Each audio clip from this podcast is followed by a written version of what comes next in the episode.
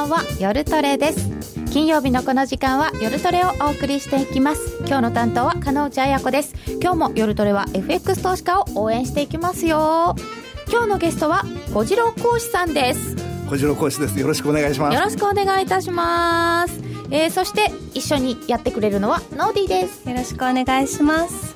ご挨拶の時はなんか塩らしくないかノーディーでしょちょっとなんか今日はいい感じのお嬢様をやってみようかなと。やってみようかなと思ってすぐ飽きるんでしょうね きっと。よろしくお願いします、えー、本日のテーマは、はい、トレードで勝つための5つのポイントです、はい、5つですよ。5つです。5つもあるんですね。厳選してきました。厳選して。もちろん。同じこと言っちゃったね。同じことを考えていました、えー、ツイッターで皆様ご意見ご質問お寄せください。随時取り上げてまいりますみんなでトレード戦略を練りましょう。それでは今夜も夜トレ進めてまいりましょう。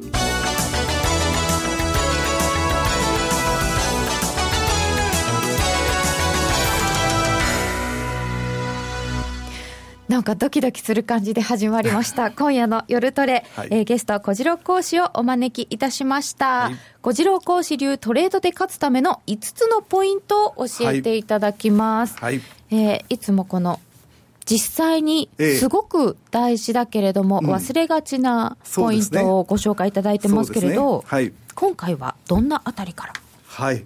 最終的にはですねトレードルールというところに行くんですけども、はい、まず一つずつ極意をですね、はい、お話しさせてもらいたいと思うんですけど、よろしいでしょうか？ぜひぜひ。まず一番最初ね、はい、最初から刺激的ですけども、はい、予想は予想と。予想しちゃいけないと。ね。えー、いろいろね、経済指標がどうしたとか、こうしたとか、ああしたとか、いや、これから円高になるよ、円安になるよ、ユーロはどうだと。ありますけど、その予想することが、実は自分のトレードを縛ってる。ね。えー、状況は刻一刻変わっていくんです。何か一つの経済指標でね、えー、これから先の行方が決まるわけじゃなくて、もし材料を上げるとしたら、2万、3万、5万、10万、100万、材料はあるものが織りなして、えー、為替が円高になったり、円安になったりする。それは刻一刻変化してるんです。で、それを自分がこれから先は間違いなく円安だよとかね、うん、これから先自分は円高だよという、こういうことをちょっと口に出した瞬間から、耳に入ってくるニュースの中から、自分が言ったニュースだけをピックアップしてですね、で、その他のニュースは、ね、通り過ごしちゃって、やっぱりこれは円安だよ、なんだかんだ途中過程はあるけど、日銀がなんとかかんとかしてんだから、円安に決まってるさ、というような気持ちになるところが、実は大きな失敗になる。ね、ですから、いっぺん予想っていうことを、絶対に口に出さない、ね。うん、それをしないっていうところを、まずは肝に銘じてもらいたい。ね、人間って聞きたいことを聞くんですよね。はい、そうそうそうそうそう、う。ん、自分の都合のいいニュースだけが入ってくるようになるんです。うん、これ皆さんね、えー、心当たりがあると思いますけど、うん、予想と反してても、これは調整だなとかって思って自分に言い聞かせて、ちょっと待ってる間にとんでもないことになっちゃったりね。え、でも予想しなかったらどうやってトレードすればいいんですか？ナイス質問。予想しなかったらどうしたらいいんだかね、うん、普通は為替が円安になると思って仕掛け、為替が円高になって、なると思って仕掛けるわけですけども、その予想から離れて、はい、えー、トレードの世界は確率の世界なんだと。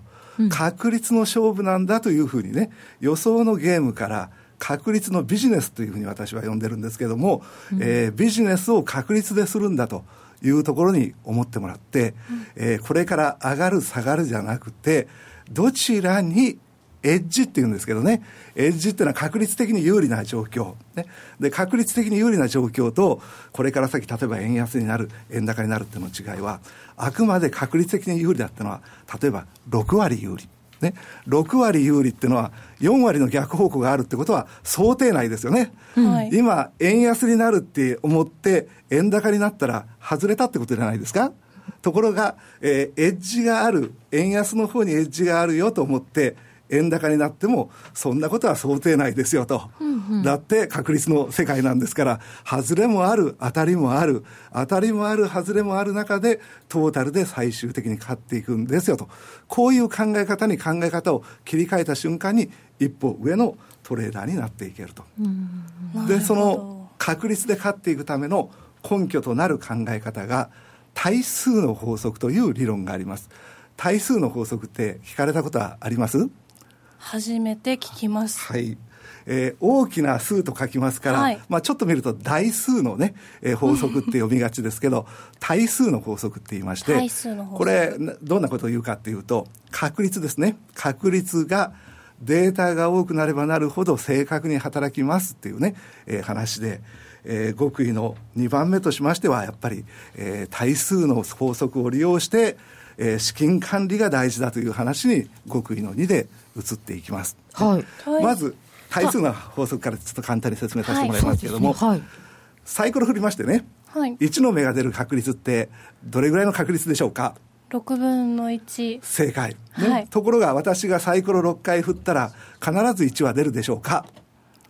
わからない出ないですね6回振っただけじゃ出ることもあれば出ないこともある、うん、時には2回出ることもありますわね、うん、じゃあ出ないこともある2回出ることもある確率6分の1ってどういう意味ですか？6分の1だったら6回振ったら必ず1回出るって言ったら6分の1だってわかるけど、出ないこともある中で確率6分の1って一体どういう意味なんでしょうかね？1万回とか振れば6分の1ぐらいになりますかね。さすが。ね。そういうことなんです。6万回振ると、極めて1万回に近く出る、うん、6000回振ると極めて1000回に近く出る。これを対数の法則と言いまして、えー、私は実は生徒なんかを使ってね、実際にサイコロ振らすんです。えー、対数の法則があるってことは頭で分かっても、でも本当に働くのかなと。6回振って1回も出ないことあるんだから、6万回振ってもね、時には3000回しかね、出ないとか、そんなことがあるんじゃないかってことで、こう試してみるんですけど、ものの見事に大体300回ぐらい振ったところから、極めて正確に6分の1に収束されてくると。で、この対数の法則ってのはもう理論的に裏付けられておりまして、えー、トレードっていうのはやっぱりこれから先上がる下がるも含めて非常に不確かな世界ね、うん、えー、不確かな世界の中で唯一確実です。これだけ間違いないですって言えるのが対数の法則を利用すれば確率的に有利なところに仕掛けていくと最終的にその確率が正しく働いて勝てると。ね。えー、これだけがトレードの中で唯一確実という世界なんです。つまりそれ最初その収束確率が収束していくまでの間はそううまくいかない時もあるけどそこに耐えなきゃいけないってことですか？ものすごくいい質問。ものすごくいい質問。びっくりしちゃった。僕がこれから言おうと思ったことを、えー、まさに言われちゃったんだけど要するに予想と確率の勝負の何が一番違うか、ここ大事なんですけどね、外れるってことをどれだけちゃんと計算に入れて、外れることも含んで勝てる。外れることも含んで勝てるっていうような形の、えー、取り組みができてるかってことが一番大事なんですよ。で、えー、100%上がる下がるがないってことはほとんどの投資家分かってますけど、はい95%はあるんじゃないの？とかね、90%は確実な時があるんじゃないの？そこへどっと仕掛けようと皆さん思ってるんですけど、私のイメージでは95%もない、90%もない、場合によっちゃ80%もないかもしれない。せいぜい50-50普段ね、50-50のものが6割になったり、時に7割ぐらいあるかなっていうぐらいの話で、8割、9割、10割も実はないんだと。だけども、確率の世界でね、もし55%有利だという局面があって、そういう局面に仕掛けていったら、手数料だ、スプレッドだね、スワップだ、いろんな経費を引いても、55%で実は勝てるんです。55%で。だから90%なんかいらない。ね。えー、ですから我々の方としてはそういった確率的に有利なものに仕掛けていくんですけど今ノーディーさんが言った非常に大事なことを言いました、うん、外れるってことが相当のケースであります、うん、連敗もいくらでもありますその連敗した時に破産しちゃうってことですといくらもっと続けてたら勝てたんだけどなーっていう話してもしょうがないじゃないですか、だから極意の2番目は資金管理こそがトレードで成功する一番ですと、うん、えー、資金管理をしっかりとできてますかということでまあ、前回私が来た時にね、えー、その資金管理の話を詳しくさせてもらったんですけど、はい、ほとんどのトレーダーが自分がうまくいってない時にね上がると思って買ったら下がりましたとかね、下がると思って売ったら上がりましたってことで失敗したと思ってるんですけどそうじゃなくて資金管理で失敗してるんですと。ね、読みは当たってるのに一時的な逆方向で失敗してるんですと。だから、え皆さんがいち早く勝ち組トレーダーになろうと思ったら一番最初にやらなきゃいけないことは資金管理。破産しない資金管理ってことを身につければあとはステップアップ簡単にしていけるとこういうことです。極意の2番目。ありがとうございます。資金管理を制するものがトレードを制する。はい。1個目だけだったんですねダジャレだったのは。全部ダジャレだと思った？今度考えていきます。じゃあ3番目に進んでよろしいでしょうか、はい、3番目は勝率思考を捨てよ勝率を意識することをやめようとね。うん、えー、なんか80%のね、えー、必勝法とかね、90%とか、こう勝率を高めていくことが勝つことに、のようなイメージをしてるじゃないですか。うん、この意識を捨ててもらって、勝率ってのを一旦忘れようと。ね、うん、えー、実は日本人のトレードで一番、一番失敗が多いのは、はい、損傷利大というトレードにおいて一番大事なことね、損はできるだけ少なくして、利益は大きくしようという鉄則がありますね。はい、これが日本人は一番できない。なぜできないかっていうと、勝率のことばっかり意識してる。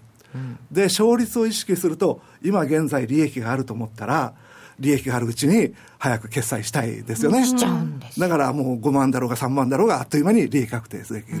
で、もし今現在損が出てるとしたらね、勝率を上げたいと思ってるトレーダーは、プラスになるまで待つわけですよ。この今損が出てるけど、これをプラスになるまでね、待とう。そしたら勝率が良くなるぞって待ってるうちに、どんどんどんどん損が広がっていく。はい、実は、えー、損傷利大というのができないのは、その勝率。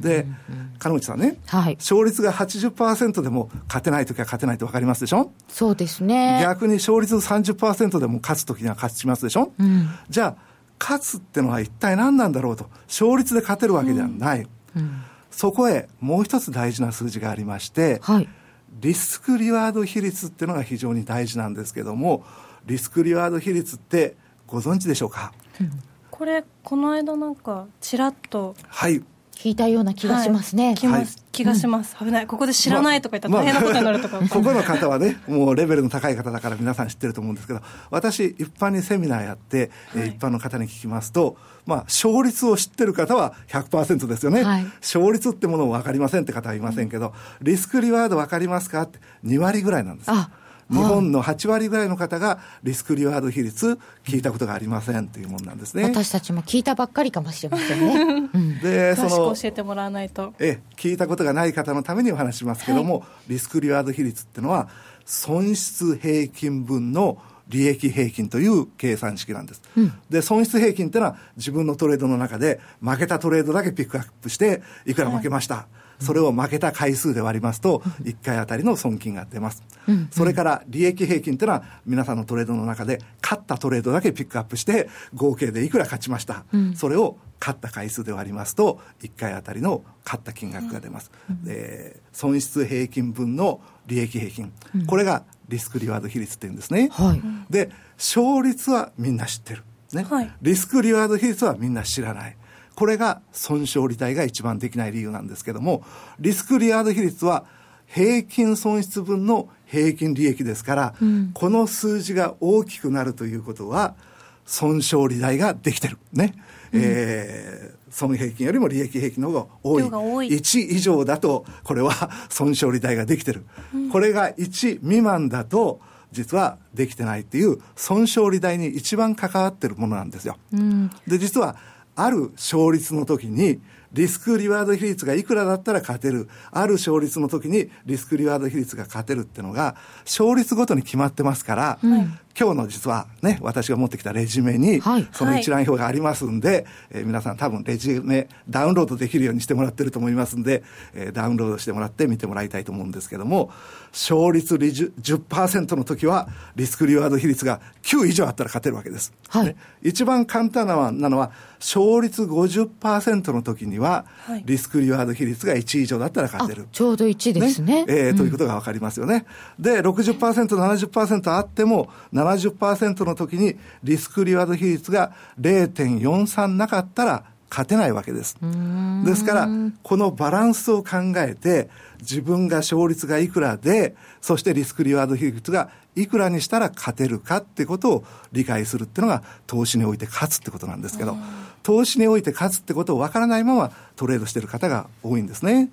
まず今までの自分のえっ、ー、と、負けちゃうときは平均で何ピップスぐらい負けちゃって、えー、利益出してるときは平均で何ピップスぐらい利益になってるかっていうのを計算してみるといいかもしれないですね。いいですね。そういうことを一度やってみると大変いいと思います。うん、で、ちょっと衝撃的な話をしますけどね。はい。衝撃的な話をしますけども、はい、えー、新版魔術師たちの心理学、トレードで生計を立てる秘訣と心構えっていう、まあ、有名な本があるんですけど、はい、えー、パンローリンから出てる割と分厚い本があるんですけど、そこの中にこういう一節があります。はい、成功した大部分の投機家は、その勝率は30%から35%だと。成功したね、ね投機家の勝率は30%から35%だと。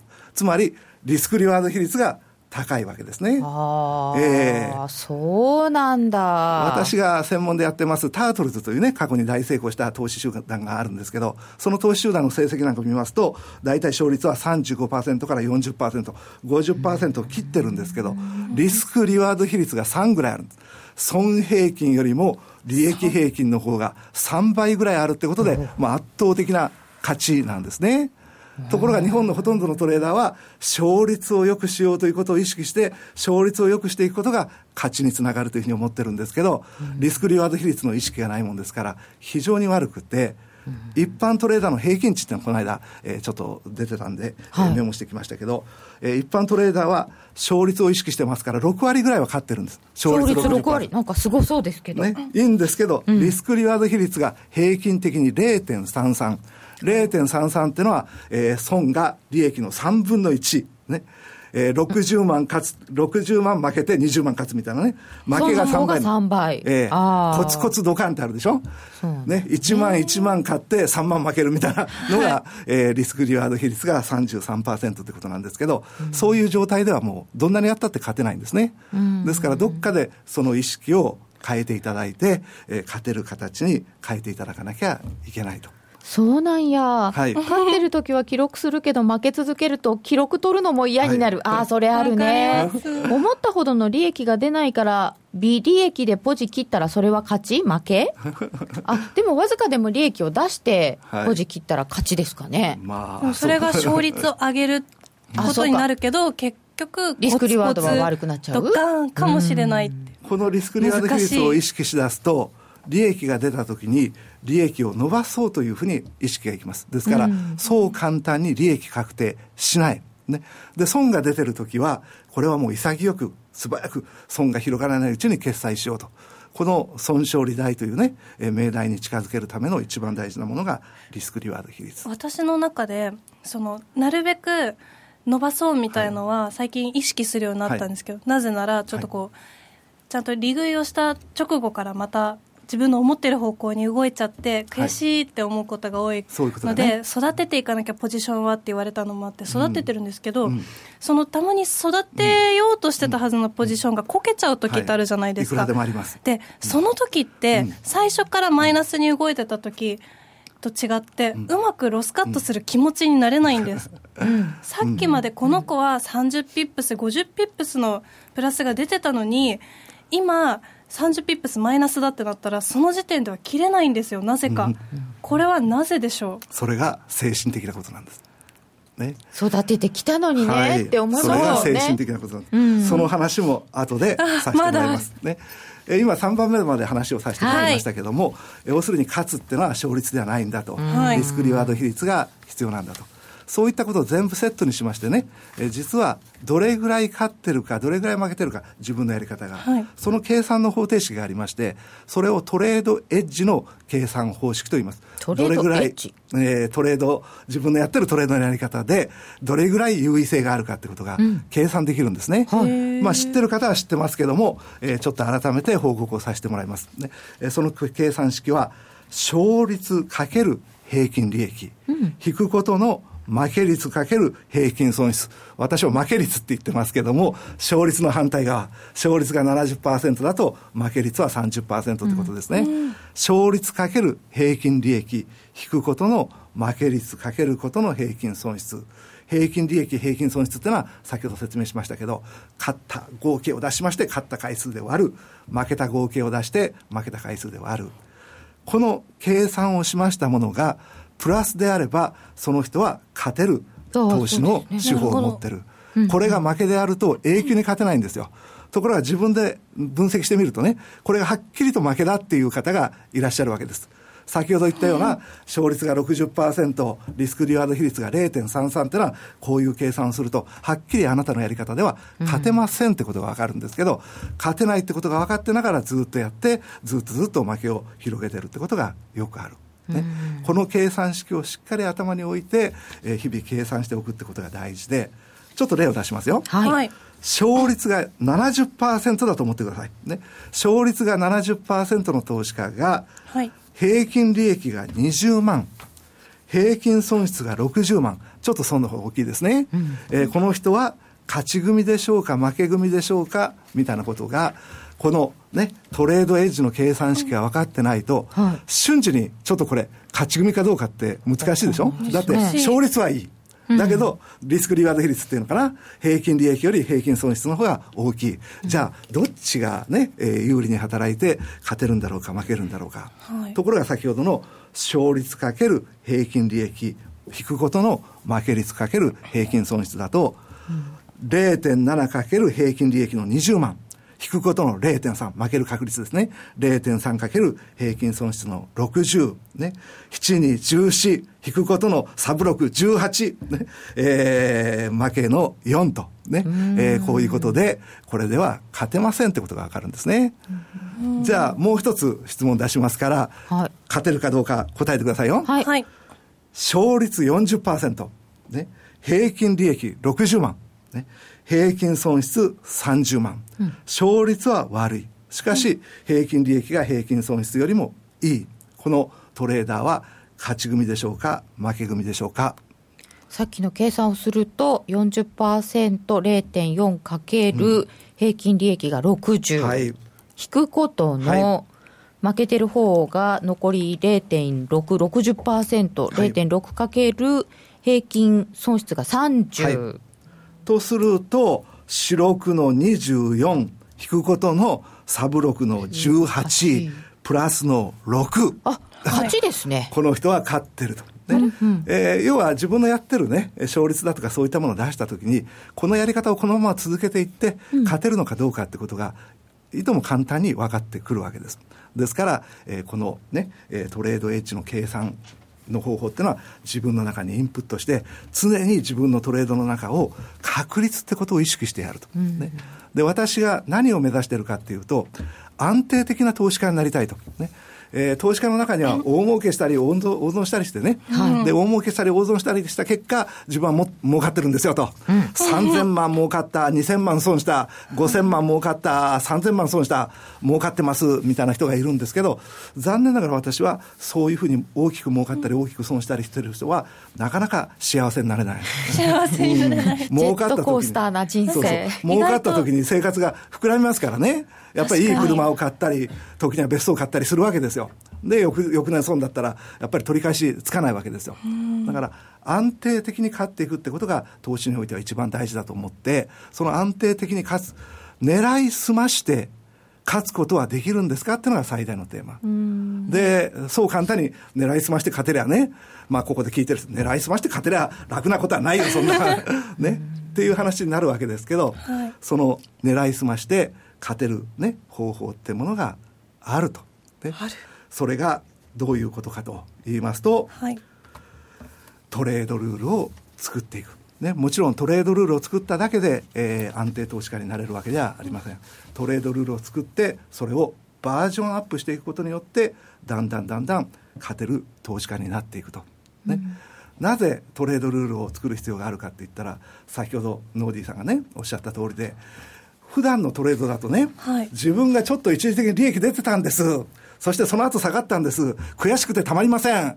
ね。もうロスカットもあったもんじゃありません。みたいなね。これはもう利益が出るまでこの子は大事に抱えとくんです。みたいなね。もう一度さっきの利益分ぐらいまでは、みたいな気持ちが。気持ちが起こるわけでしょ。はい。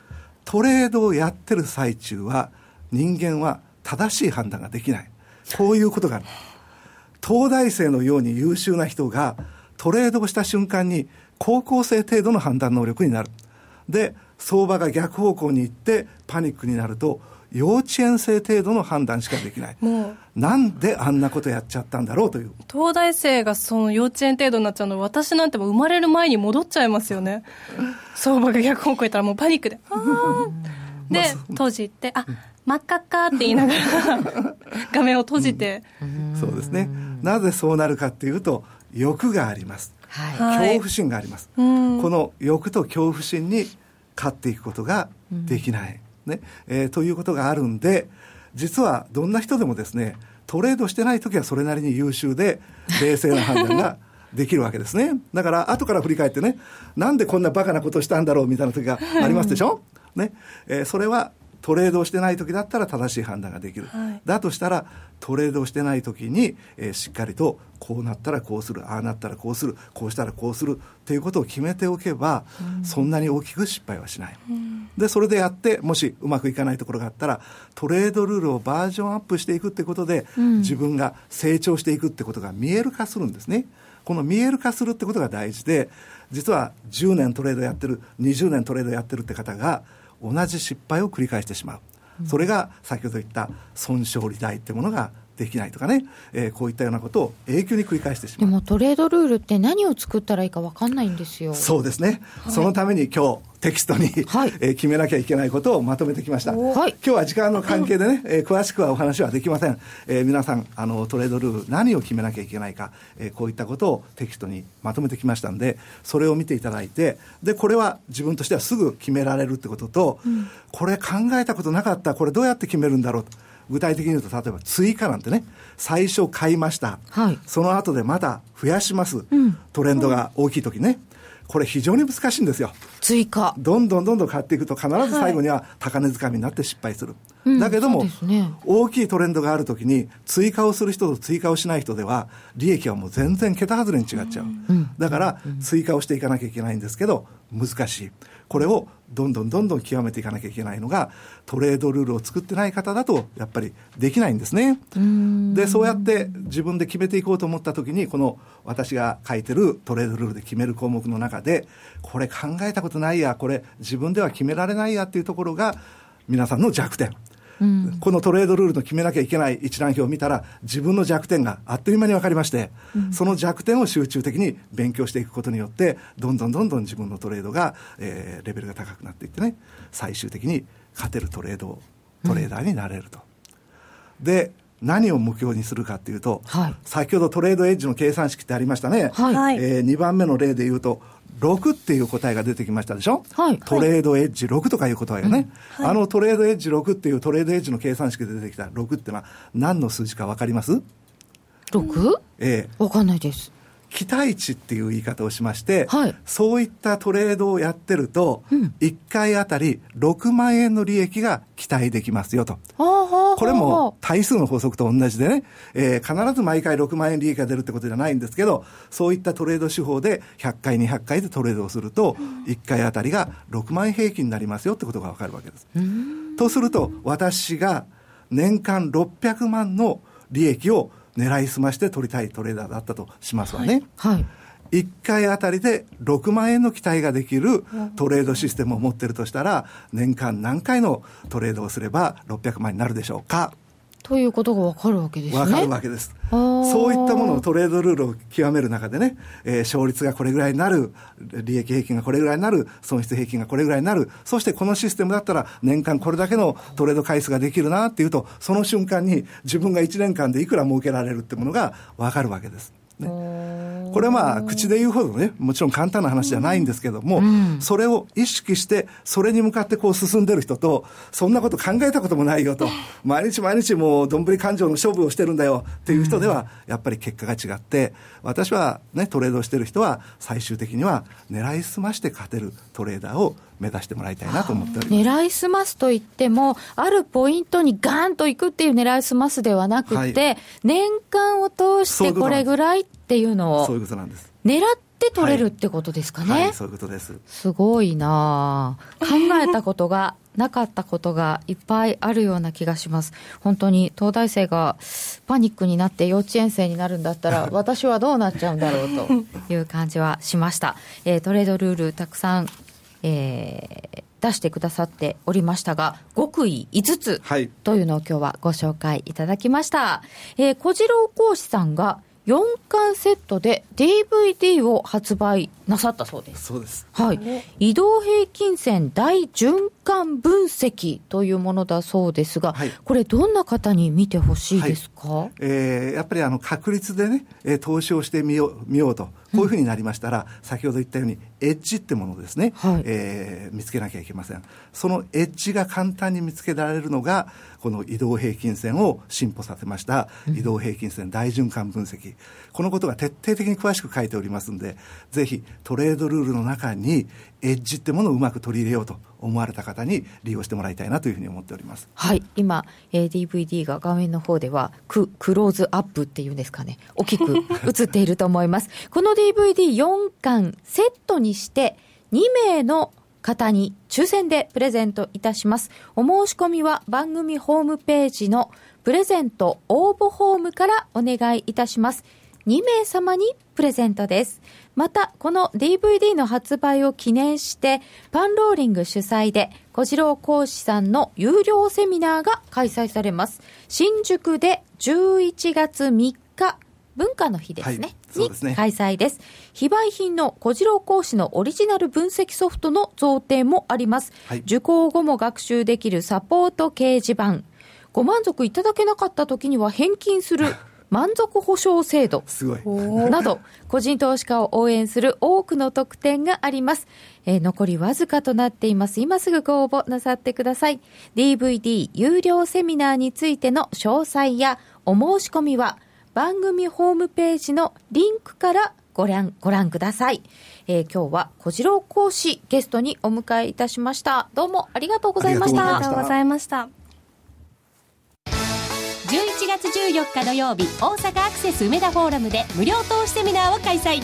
サンマテクノスコムチは金本オプトエレクトロニクスが IR プレゼン。そしてポリオ私櫻井英明による株式投資戦略セミナー。注目銘柄を徹底解説します。お申し込みはインターネットまたは郵便番号105-8565ラジオ日経11月14日大阪セミナー係まで。受講者全員にプレゼントをご用意。締め切りは11月5日。お待ちしております CD 金井さやかの90日で仕上げる TOEIC テストステップバイステップコーチング好評発売中。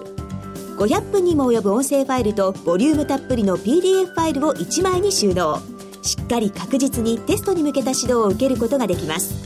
お値段は税込5400円。送料が別途かかります。お申し込みお問い合わせはパソコンスマートフォンからラジオ日経ネットショップサウンロードまでどうぞ。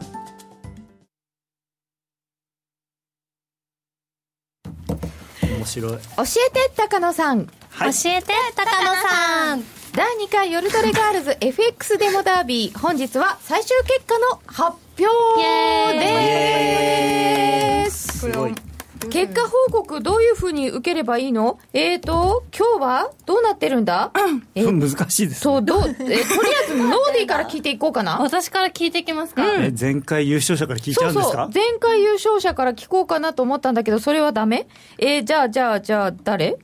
ゆきなちゃん？いや、いや、これだって、指名された人は自分がダメって思われてるっぽくって、なんか、なんかじゃないですか。えー、じゃあ、じゃあ、前回の一番からそうですよ。ね、そうですね。はい。先週700万ちょいあった私の口座の残高はですね、はい。本日8時30分の時点で。今日8時30分時点で、ね、締め切りです。はい、締め切りです。えー、585万1500円。えー、今日1日というよりかは、昨日の12時を回った頃からですね、えー、ドラギーにやられたなんか、こう、下げきらなかったドル円様にやられ、あ、ドル円入れなきゃいけなかったんだ。そうそうそうごめんごめん。121円乗ったんですよ。乗りまして。えー、今お話を伺っている間に121円の飛び3銭ぐらい今、これどこまでいったの？一瞬1、2ぐらいまで。行きましたか？行きまして。ははストップ果敢に借りに来たという感じですか ?121 円の15ぐらいまでありましたか？はい。ということだったのですが、ノーディーは昨日からちょっと調子を崩して、そうなんです。585万1500円。今日、その1日で140万くらい分、ロスカットに全部引っかかっちゃって。うん。うげうげです。まあ、それでも85万プラスですからね、皆さん。1か月で。ちょっと、そうだよ。異常だったんです。今までの好調が。850万とかがすごすぎたんだよね。はい。あの、さっきの、あの、勝率？勝率とかいろいろ考えてみてくださいもうとにかく今月プラスだったその事実だけは皆さん忘れないでください。いやいや、ね、今月だけじゃなくてね、前回もプラスだったし、はい、王者ですからね。はい。ノーディは85万のプラスでございました。はい。では、ゆきなちゃん、どうでしたか？はい。前回3位。えー、前回3位だったので、焦らずやりまして、昨日までは、640万円だったので プラス140 プラス140万でした。で今朝また今朝？はい事件が起きまして。今朝事件が起きました、はい、でポンド円で取引ずっとしていてえー、今日の8時半までで586万3717円でした。これちょっとだけ586万3717円717円。すごい。ということは？本暫定1位。当に悔しい。遠い目。暫定1位暫定1位。まだ分かんない。そうです。あれ？こんなこんな良い戦いだったの？今回。そうしかもこれ実はもう8時半が締め切りだぞと思ってさあ決済しようって思ってパッて見た時には59万円あったんですよ。それが89万円。ああそう間違えた、うん589万円あったんで、それが決済した瞬間に、こうちょっとつるっといったのか、ポジション持ちすぎだはい、そうです、実は、ポンド円、ドル円ともに50万通貨ずつ持ってたので、もう5万円は誤差の範囲内なんですけど。8時半ってことはそこで今今朝してたやつだ。そうですそうです。うひょううひょうさっさそれではりさちゃんはどうなったのでしょうか？はい。えっ、と昨日までは あれもう今週の相場。昨日までは590万おおだったこれはもしかしたら。先週は535万ぐらいだったんですけど。1週間で60万儲かった、はい、すごい。でもでも。今は今は。今は？っていうかまあさっき。はい。8時半。現在で、はい、現在500 50万あれ？49円。ああみみんななんでユーロが下がったのに。550万49円、でもプラス50万なんだよね。昨日のユーロドル、うん、でやらあやっちまいました。ユーロドルが下がって口座が減ってしまう夜トレがあるぞ。いいえ高野さん。高野さんは1か月前からおっしゃっておりましたユーロドルが下がる局面はもう終わったと。一度終わったと、えー、同じ点だってね今。そうだよね。おっしゃっておりました。そうだよね。それをりさちゃんは素直に実行しただけでございます。そうだよね、うん、だってさっきユーロ大暴落で喜んでる人がいるって書き込みもいただいたんですけど、はい、そうではないと。でもそしたらこれそれこれまでにちゃんとね利益が上がってないとみたいないやいや。ちょうどもう1か月前この夜トレの今回のバトルが始まる頃には、はい、ちょうど高野さんはもう一度しばらくは思いっきり下がる局面もないだろうという 話を。ただね、ECB でドラギさんが何か言えばもう一回下がってっていうのは言いましたよ。確かに、はい、あったかもしれないけど、はい、まあ、だからちゃんとねその今日は何があるのかなっていう予定とかも一応チェックして、うん、あ今日は石火あるんだっていう。ちゃんと言ってた みんな昨夜一気にやられたんや結構、今週はヘビーめな相場でしたよね。ほらほら。みんなプラスだ。そうなんですみんな1割以上増やしてる。ノーディーさすがやなほらね。だって1割以上ってことは年率にしたら100%超えてるんですから。ウルトレガールズすごい優秀でしょこれみんなみんな500万持ってたら専業で生きていけるってことですよ。みんな気づいてるか分かんないです。1週間でそれはちょっと決めにくいかもしれませんけど。1か月あ1か月で、はい、でもノーディーなんか2回やって2回ともね。2回ともほぼちょっと高野先生嬉しくなるこの成長。いやもう嬉しいですよどうえ FX のコツとツボを教えてもらいましょうコーナーなんだけど。いいんじゃないかも。いやいやでも今のまさにあのドラギさんが何を言うみたいな、うん、こうスケジュールをちゃんと確認しないと本当ボケっとしてるとそれこそ雇用統計の前日なのによくわかんないポジション増やしてたりするんですよね、うん、嘘いやそそそちょっと金内大先輩はそのようなことはないかもしれませんが。雇用統計の時はここに来るんだよ来る前日までボケっとしてるんですよ。雇用統計で明日はあそこに行くって思わないの？まあ毎週来てますからね。あそうか月1回じゃないから。朝に朝になってそう朝になってあれ？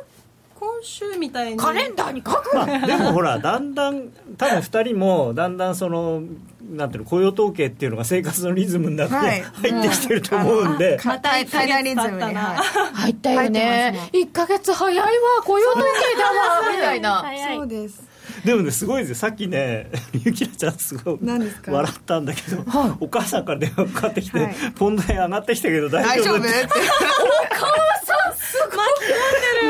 あの結果はあの夜トレの番組でお楽しみください。どういう家族すごい親子の会話。ということで。勝ちました。結果はゆきなちゃんと僅差勝利でした。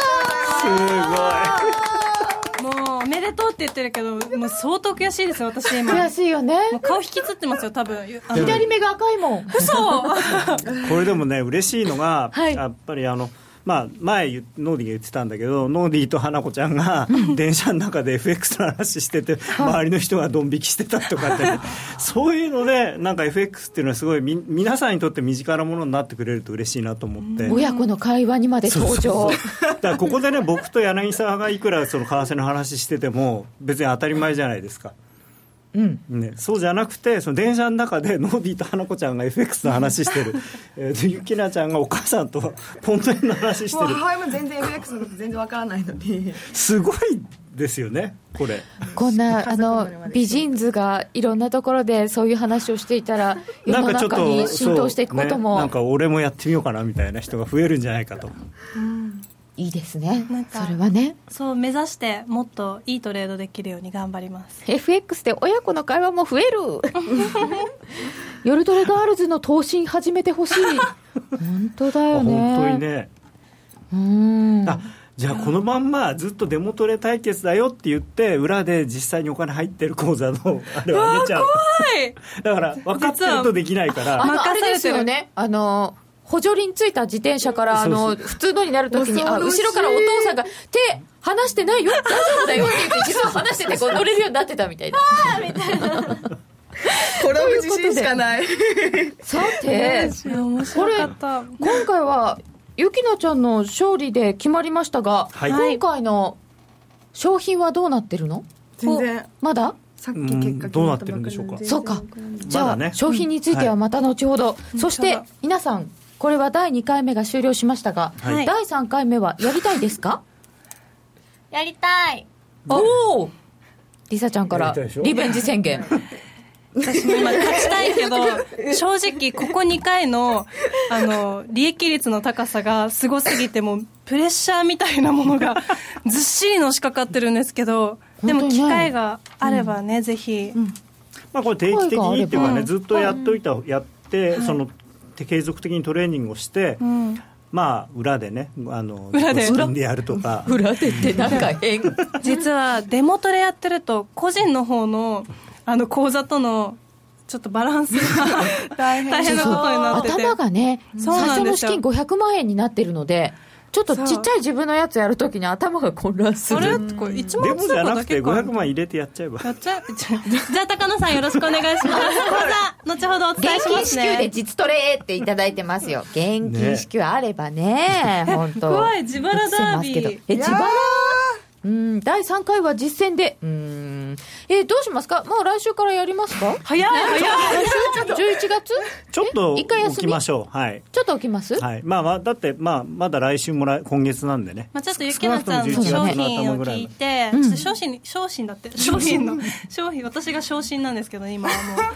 ちょっと商品のゆきなちゃんしか笑ってくれなかったけど様子を見つつ いきましょう。商品はハーゲンダッツか。あおおここです300個とか。すごい。確かにハーゲンダッツ商品券みたいなので。ということで商品も決めてもらって第3回はちょっと休んでからもう一度始めたいと思います。みんなプラスだった。すごい。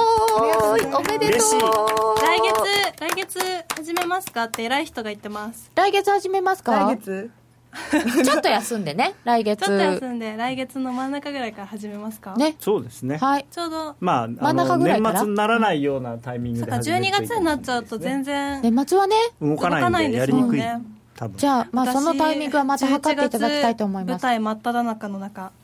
いやそういう時の方が意外とうまくいったりする。見すぎないから。確かにもうポジション放置してたら育ってるみたいなことがそうそうそうそう。あるわけですよね。そう微妙。中 いやだから中中長期的なね、はい。いわゆるスイングトレード的なことで。なるほど。それをねこう、ま、こうやってみる。学ぶという。ではちょっと休んでまた始めたいと思います、はい。そちらもぜひ応援してください。お知らせです。相場が大きく動き始めた今だからこそ FX にチャレンジしてみませんか？FX プライム by GMO では多彩な FX 商品を提供しています自由に取引できるスタンダードな FX なら選べる外貨を。ストラテジーを選んだり作ったりシステムトレードをするなら選べるミラートレーダーとちょいトレ FX そして値動きが小さくても取引チャンスがあるバイナリーオプションの選べる外為オプション。自分の投資スタイルに合った FX を選べます。FX を始めるなら FX プライム by GMO をご利用ください。株式会社 FX プライムバイ GMO は関東財務局長金賞第259号の金融商品取引業者です。当社で取り扱う商品は価格の変動等により投資額以上の損失が発生することがあります。取引開始にあたっては契約締結前交付書面を熟読ご理解いただいた上でご自身の判断にてお願いいたします。詳しくは契約締結前交付書面等をお読みください。スマホでラジコを聞いていたら突然親父が大声を上げた。おおその曲懐かしいな。父さんが高校生の頃バンドでやってた曲だよ。え？親父バンドやってたの？懐かしいあの音楽に会える。新しい会話が増える。スマホでパソコンでラジコ。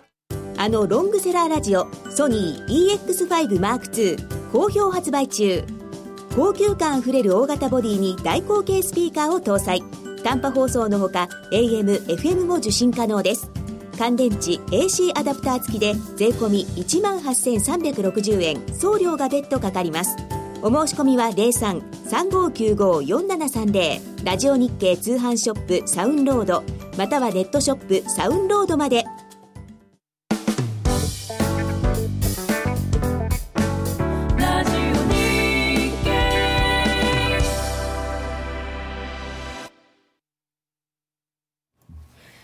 高野康則の今夜はどっち？このコーナーは真面目に FX、FX プライム by GMO の提供でお送りいたします。ここからは FX 取引を真面目に、そしてもっと楽しむためのコーナーです。高野さんよろしくお願いいたします。よろしくお願いしますお願いします。えーさて、ECB が終わりましたが、来週もまだいろいろあることになっておりますね。そうですねまああの ECB の話はこれずっともうあの12月まで引きずるので、はい。あの引きずるんですね、はい。これ。ではい。ユーロ今日の下げであのサポートライン切れてきてるのでやっぱりもう一回下がると思います。ユーロドルが現在、はい。1.104950、はい。これあの昨日はすごかったんですよね。昨日こうバーンと下がって、はい、日足のサポートラインでぴったり止まったんですよ昨日はね。昨日っていうか今朝今朝うん。ははでそれがあのこのヨーロッパ時間にまた切れてきてるんで、まあもう一回やっぱり2番底つけに行くんだろうなと思いますね、まあ、前回の1.0450あたりを切れるかどうかまだわからないですけれども、まあ、切れるとしたらその12月に実際にあの預金ファシリティレートをもし0マイナス0.3に引き下げたらそれは結構大きなことなんで。まあ、そこで最後こうボーンといくのかなと思うんですけれどもね。じゃあまあまだちょっと戻るタイミングとかもまああのゆったりそうですね。あのこの4月からの上昇トレンドは1回これで終わったんで、あのどっちかというと戻り売り方向から見た方がいいと思いますね。だからちょっとねキーワードとしては僕が今思ってるのははい。ドル高は終わってないけど円安は終わったっていうのが、まあ、中期的な、高は終わってないけど円安は終わった、うんまあ、1回少なくとも。だから、まあ、そういうことイコール、まあ、黒線下がるということなんですけどね。今夜121円まで行ってしまったドル円様は今夜はどっち？高野さんポジション持ってるから気になるよ。ドル円はねあんまり買いたくないです正直あの120、まあ、もうちょっと上がるかもしれないですけど、はい、121円台は買いたくないですね。でも売りたくもまだないということでしょうか、うんまあ別、別にっていうか、ドル円はあんまり面白くないんですよ。っていうのは、例えば121円の、まあ、20とか30で売って、じゃあ、どれだけ取れるのかなと思うと、はい、1円取るのって結構しんどいと思うんですよね。確かに、うんあんまり値幅が出ないぞと。ただドル円は僕はどっちかというと1回下がらないと上がらないと思っていて、うん、でそれはですねあのちょっと面白い話があるんですけど、はい、今週の初めに出たそのアメリカの財務省の半期為替報告書っていうのがあるんですけど、まあ、これ毎年2回出るやつで、うんうん、まあ、結構時期がね出る出るって言ってなかなか出なかったりとかっていうのもあります、うん、今回は割と素直に出てで、まあ、ここにその主な日本について書かれた主なことを今出して、えー、これ出てるのかな、はい出てます、はい、でまあそのあこのアメリカの財務省としては面白いのが人のせいにしてるんですけどね。IMF がそう言ってるよっていうことで、まあ、円が過小評価されていると。別にいや僕は言ってるわけじゃなくていやだって IMF さん言ってクリスティーヌとか言ってたよねって言ってでも IMF よりもちょっと強い調子で言ってません、なんか引用したふりして、そうそうそうそう ですね、まあ、IMF だけじゃなくて、いろんなクリスティーンだけじゃなくて、他の人も言ってるけけどねって。いや別に僕は何も言ってないんだけどっていうそういう人のせいにして言ってるアメリカっぽくない。そう。まあそれとあとはそのまあ外需主導の成成長え外需主導の成長輸出成長輸出への過度の依存を避けることができるって、まあ、これ、まあ、要するにその、あんまり円安にしなくても、ちゃんと財政出動すれば、あの景気よくなるんじゃないですかって言って、まあ余計なお世話なんですけどね。日本の財政出動をしなさいねは、まあ、ちょっと余計なお世話ですね。ところがですね、これを受けて、今日の午後に、えー、我が麻生副首相兼財務大臣各官がですね、まあ、追加緩和、はい、追加緩和については、まあ、基本的に日銀の過程だから、別に私は言うことはないですよと、うん、ただ、物価上昇を金融政策でやれる範囲は限られている、うん、世の中には金がないのではなく、需要がないと。と、うん、いうことは、あの追加緩和なんかしても聞か聞きませんと、十分に今もうお金はあると、ないのは重要だと、じゃあ、需要を創造するのは誰の責任ですかと。と？いうことで、まあうちが金出すしかねえんだろって言いたいわけですよね。ええそれはどういうことですか？はい。出すこつもりになってるってこと？いやだって需要が金があるけど需要がない。じゃあ需要を作れるの誰ですか？財務省。財政政策ですよ。いやアメリカはあの半期為替報告書で要するに今ここでそのこれさっきのところに引用してあったかなえー、この環境で厳格な債務削減目標に固執すれば、それは拙速な財政再建。で、うん、だからそんなバカなことするなよって、アメリカ様はおっしゃってるわけですよ。日本の財務省が、そっち方向の言うことを聞くのでしょうか？まあ今やっぱり、あのー、安倍さんに逆らえないんで、霞が関も。相当ややっぱグリップ効いてますから確かに、ね、政治主導っていうことであればですね。で麻生さんは、まあ、安倍さんの親戚ですけど、まあ、一心同体ですから。うん、つまりお金は出すけど一体どういうことですか？いやだから、ね、あのお金はもう世の中にいっぱいあるからそれを誰かが使わなきゃいけない、はい、で誰なかなかそうは言っても我々使えない消費税も上がるから使えない、うん、じゃあ思ったのがね国立競技場2800億で作りゃいいじゃんかっていう、まあ割とそれに近い話で、まあ、だから財務省が予算つけて道路作ったり箱物作ったりまあいろいろねそういうことですよ。それで景気があごめんなさいそれで景気が良くなればいいです、ね、まあ、でもね、少なくとも 景気は悪くはならないし、当然、財政出動すれば、あのその出動その間に関しては雇用も増えるし、うん、あの当然あの、なんていうのかな、GDP も上がるんですよ、その分。ただそれがなんていう結局、無駄なものを作ったりとかすると、うん、後になってその借金を返さなきゃいけない。まあその返さなきゃいけないのかどうかっていうのも最近結構なんか僕なんか微妙に思ってるんですけどね でもなんかあの今までずい。ぶん無駄な人が通らない橋とか作ってきましたよね、を染み込んでいるので、難しいですけど、本当はやらなきゃいけないこと、それこそ需要を創出するためにできることは、政府サイドはいっぱいあるとは思うんですよね、お金を出すだけではなくて、お金使わないでやれることがすごいたくさんあると思いますけど、でもこれを受けて、あ日銀動かないねっていうふうにちょっと思ったんですかね？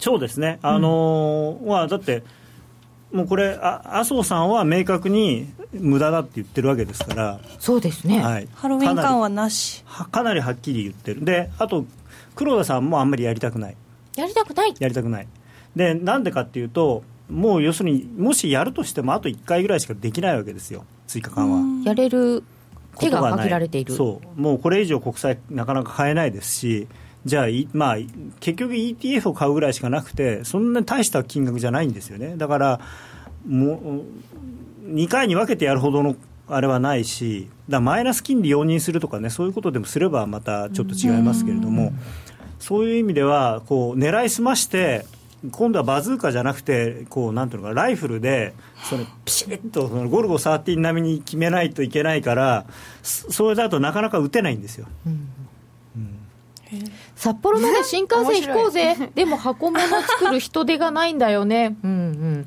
建設株買い？あ安倍さんも財務省も本当に命がけだそうです。財政出動は短期の効果、公共後事業たくさんしますってことだよね、消費税上げは再度引き延ばしかな。うんいろいろあるね、麻生閣下は正論吐いたと思う。うん。でもなんでこれでドル円はまた高くなったんですか、昨日。これね、今はな株が上がってるんですかね、多分ね。っていうか、まあ、全体にドル高になってますよね、ユーロドルがまた下がってきてるんで、でだからちょっと今日の僕、プライムストラテジーで言ったのは、そのユーロドルが下がるのは分かると、ね、昨日ああいう材料が出て。でだからって全般的なドル買いだって言ってドル円まで一緒に買われてるのはちょっと怪しいんじゃないかって、それが素直な僕の感想っていうか見方で。あの円を売る材料は別に出てないと思うんですよね、でしかも追加緩和に対して、まあ多分まだ海外の人はそうは言っても、これってなんかなんかサプライズを演出するための出来レースなんじゃないのっていう。ほら。また。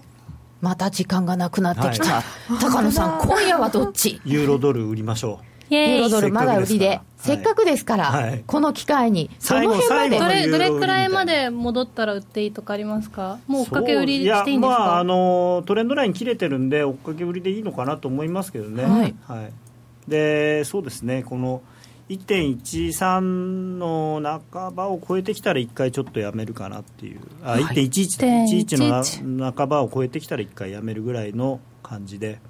1.11の半ばぐらいまで。戻っちゃったら、ショートはやめて、1回やめる売りは今の水準からでも OK でもいいですね、はい、はい、ということで今夜はひ久しぶりにというか最後のというかユーロ売りでした。高野康則の「今夜はどっち?」このコーナーは真面目に FXFX プライム by GMO の提供でお送りいたしました。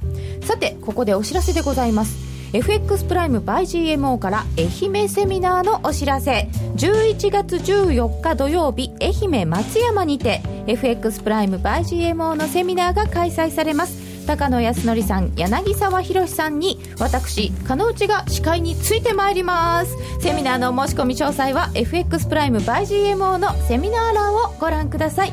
夜トレの番組サイトのブログからもリンクを貼っています。来週の夜トレもどうぞお楽しみになさってください。ああ時間なくなった。この後は延長戦でどうぞ。それでは皆さんさようなら。さようなら